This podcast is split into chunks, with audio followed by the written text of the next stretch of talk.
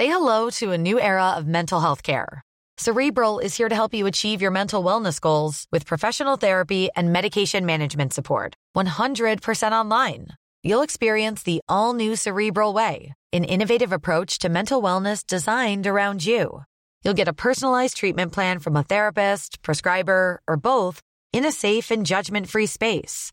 Your cerebral therapist or prescriber will outline a customized plan with clear milestones along the way so you can get to feeling your best. With Cerebral, you're not alone in your mental health journey.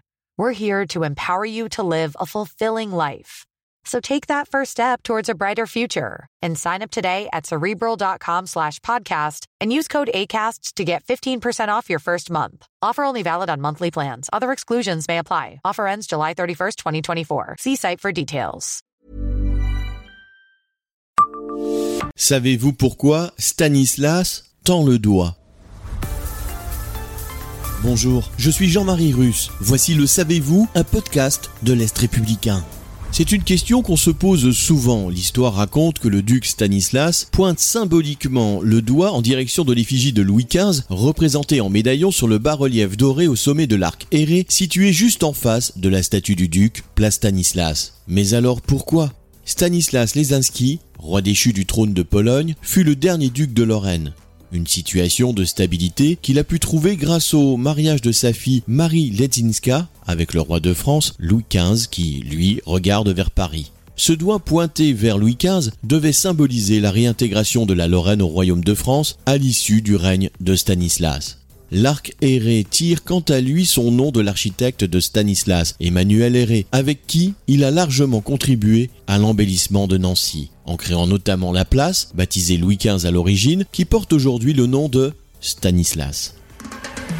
Abonnez-vous à ce podcast et écoutez Le Savez-vous sur toutes les plateformes ou sur notre site internet.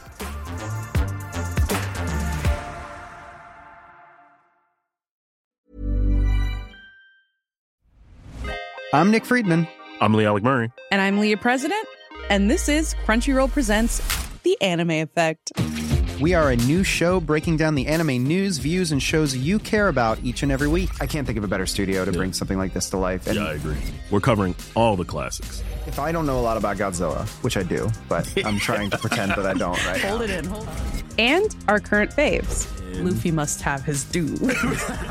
Tune in every week for the latest anime updates and possibly a few debates. Oof. I remember, what was that? Say what you're going to say, and I'll circle back. you can listen to Crunchyroll Presents The Anime Effect every Friday wherever you get your podcasts. And watch full video episodes on Crunchyroll or the Crunchyroll YouTube channel.